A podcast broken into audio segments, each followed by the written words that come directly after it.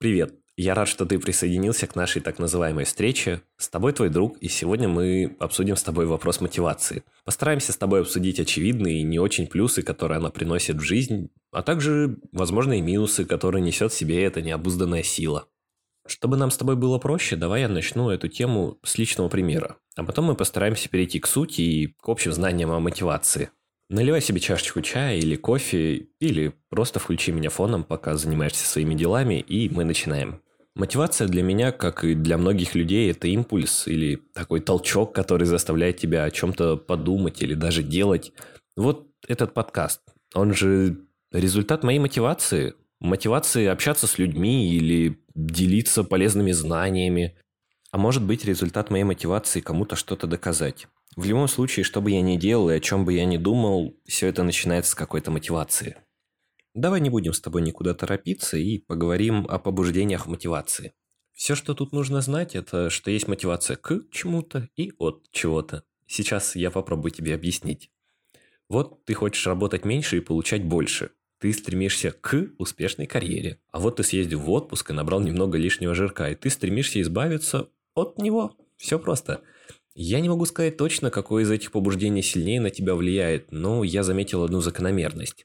Мотивация к чему-то обычно связана с тобой в настоящем и тобой в будущем, который будет сильнее, богаче, влиятельнее, общительнее, в общем, всячески лучше а мотивация от чего-то связывает тебя настоящего с худшей или страдающей версией тебя, которая чего-то не добилась и не такая радостная и успешная, как бы ты этого хотел. Дальше я скажу свое мнение насчет этого, так что если оно не совпадет с твоим, это отличный повод задуматься об этом. Мотивация к чему-то – это очень осознанное и позитивное стремление, а мотивация от чего-то – это более злая и негативная противоположность. В жизни ты можешь использовать и ту, и ту, но позитивные стремления можно использовать как заряд для долгосрочной цели, а негативные для краткосрочных. Вот возьмем этот пример с лишним весом. Допустим, ты можешь выстроить себе долгосрочную мотивацию, прийти в хорошую форму и стать более здоровым. Но для того, чтобы стать с кровати, ты можешь использовать какую-нибудь негативную мотивацию и вспомнить, как твой друг сказал о том, что ты толстый, и тебе бы пора заняться собой. Я не знаю, согласен ли ты со мной, но ты можешь просто попробовать, вдруг это действительно сработает. Слушай, я затронул тему долгосрочных и краткосрочных целей, и мне кажется, этот вопрос тоже стоит обсудить. В первую очередь надо сказать, что мотивация влияет на нас по-разному. Наверняка у тебя, да и у меня такое было, что ты смотришь какие-то истории в Инстаграме, ТикТоке, Ютубе, на каких-то богатых парней или девушек с кучей денег на дорогих авто, блин, и думаешь, я тоже так хочу, или одним днем я тоже стану таким успешным, и ты будто бы немного зарядился, это чувствуется сразу, но ты включаешь следующий ролик, и минуты через 2-3 ты уже и не вспомнишь, что там было и о чем.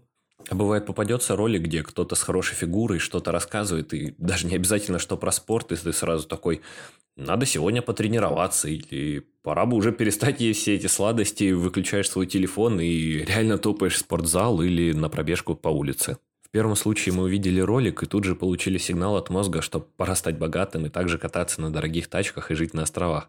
Но дело в том, что это просто сигнал, у нас нет такой цели, которую я описал. Это просто мечты и разговоры вроде «было бы славно, чтобы…» ну и бла-бла-бла. Если у вас нет цели заниматься своим делом, никакая мотивация не подтолкнет вас сесть за Excel-таблицы и писать бизнес-план. А что же второй пример? Почему же иногда мы бросаем все в порыве улучшить свою жизнь и делаем реально полезные вещи? Вот, когда насмотришься на ночь мотивирующих цитат и начинаешь отжиматься или приседать у своей кровати – у меня, если честно, так иногда бывало. Все связано с тем, что ты и без мотивации хранишь эти идеи о здоровом теле и эстетичной фигуре у себя в голове. Может быть, ты когда-то очаровался каким-то спортсменом или спортсменками, или занимался какое-то время спортом раньше. Да тем более нынешняя культура диктует нам питаться правильно, заниматься спортом и вести правильный образ жизни. И это тоже сильно на тебя влияет. Представь, что ты поезд и стоишь на рельсах. И тут тебя сзади подталкивает мотивация, и ты начинаешь потихоньку ехать по рельсам. Процесс уже запущен, и ты весь в работе. А если мотивация не связана с твоими долгосрочными целями? Это как будто тебя толкают в бок. Ты чувствуешь энергию, но она никуда тебя не сдвинет, так как ты видишь свой путь в другом. Вот так и получается, что мотивация не всегда будет двигать нас вперед или заставлять что-то делать. Если мотивация никак не связана с твоими дальнейшими планами на жизнь или твоими ближайшими целями, ничего не заставит тебя сдвинуться с мертвой точки и двигаться вперед. Из этого примера про свое дело и спорт можно сделать вывод, что мотивация – это далеко не начало твоего пути, а лишь повод начать шевелиться. А на самом деле все начинается с твоего видения и целей, которые ты ставишь перед собой. Но я думаю, что мы обсудим это на другой нашей встрече. Что ж, Наверное, пора подводить итоги. Конечно, я рассказал совсем маленькую часть от того, что еще можно рассказать про мотивацию. Но я уверен, что даже то, чем я с тобой поделился, может принести тебе пользу. Еще раз напомню, что выбирая мотивацию к чему-то, мы помогаем своим долгосрочным целям воплотиться в реальность. А выбирая мотивацию от чего-то, мы можем заставить себя начать заниматься делом прямо сейчас. Однако учти, что на одной мотивации далеко не уедешь, важно соблюдать дисциплину и иметь понимание, что ты и зачем делаешь. А на этом предлагаю закрыть тему мотивации, но мы сможем обсудить ее еще позже, если тебе она сильно понравилась. Большое спасибо за то, что ты был со мной и дослушал подкаст до конца. Думать над темой и писать себе текст оказалось не так просто, как я думал, но начинать всегда тяжело, и я рад, что по ту сторону есть такой прекрасный друг, который тебя поддерживает. Думаю, что в скором времени я создам канал в Телеграме, где мы сможем обсуждать эти выпуски, и я смогу получать от тебя обратную связь. А пока, если ты тут новичок, можешь просто подписаться на подкаст и поставить ему свою оценку. Расскажи друзьям о своем новом друге, а мы с тобой еще услышимся. Пока-пока.